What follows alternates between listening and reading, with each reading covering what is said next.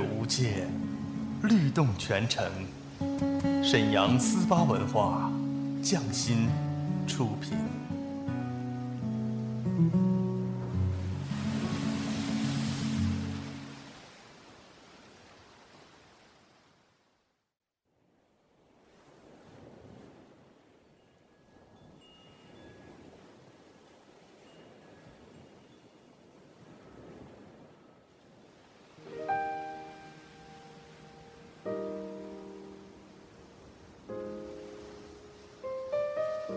静谧的夜晚，是最美的时光。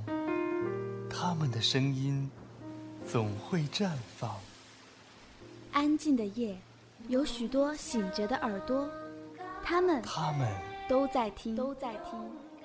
听一首歌，念一个人，讲一个故事，关于最好的最好的我和我，美好陪伴，共同成长。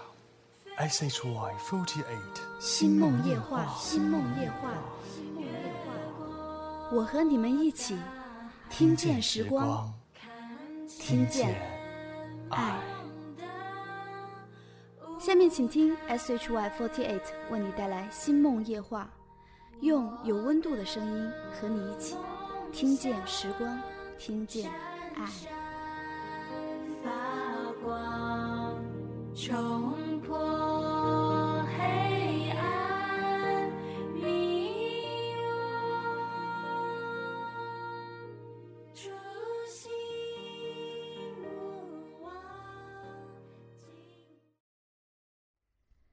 大家好，我是 S H Y Forty Eight Team H 岁的任雨晴，今天由我为大家主持《星梦夜话》。我想，应该没有人不喜欢萌萌的小动物吧？如果你有一只很乖的狗狗，它会使你拥有很多快乐的记忆。那么，今天为大家分享一个主人和狗狗的故事，节选自石黑千吾的《再见了，可鲁》。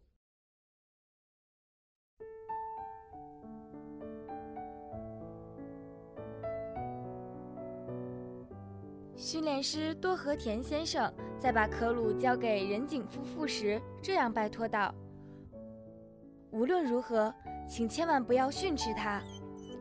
可鲁真可谓一只顽皮的小狗，让它安静简直是不可能。在院子里跑腻了，就会进屋来咬睡着了的任景勇先生的头发，意思是说和我玩嘛。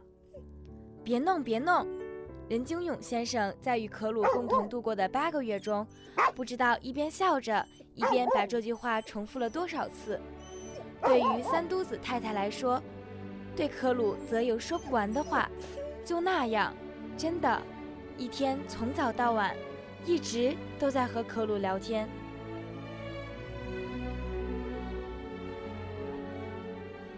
第二年春天，又到了离别的日子。离别后，任景夫妇就很难再见到可鲁了，因为有一个规定：他一旦作为导盲犬开始工作，为了不让他再回忆起过去，养父母不可以再见他。任景勇先生和三都子太太带可鲁最后一次散步，时间比平日都要长，他们比平日走得更远，也走得更慢。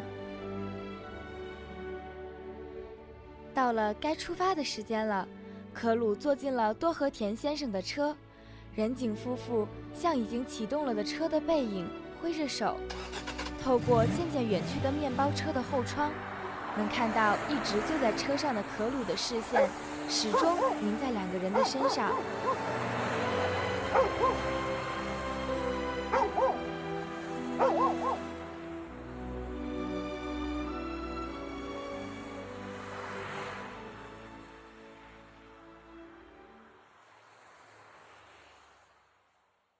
许多年过去了，可鲁已经是一只老狗了。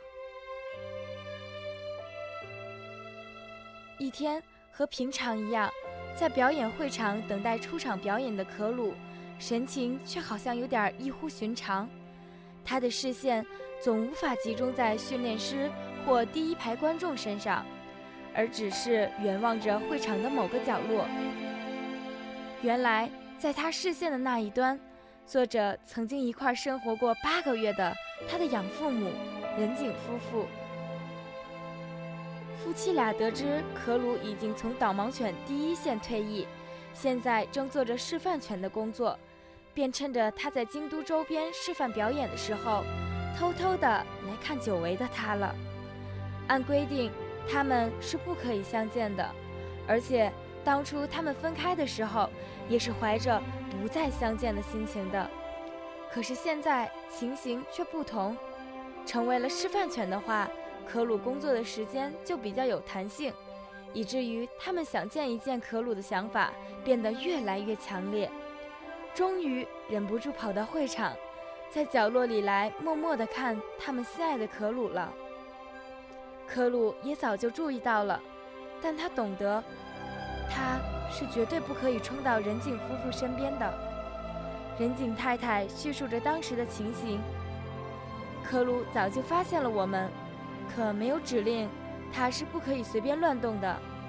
但是我感觉到他的目光一直追随着我们，他就那样静静地趴着，前腿交叉着伸向前方，默默地注视着我们。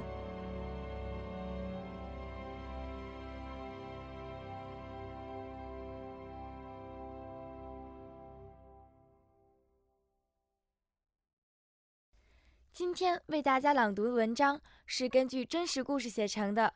可鲁是一只优秀的导盲犬，它的一生被摄影师秋原良平拍摄下来，由作家石黑千吾最终写成了一本书，讲述了可鲁十二年与人类相依为伴的感人故事。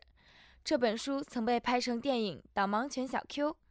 今天分享的章节讲的是小狗可鲁与他的养父母仁井夫妇相遇、离别和多年后重逢的情景。听了之后，你有没有一丝丝的感动呢？带着这样的心情，让我们放松的进入梦乡吧。感谢大家的收听，我是 S H Y Forty Eight Team H 岁的任雨晴。希望大家可以多多支持我们，多多关注我们的官方微博、微信和官网。有时间可以来我们的剧场观看我们的演出哦。晚安，拜拜。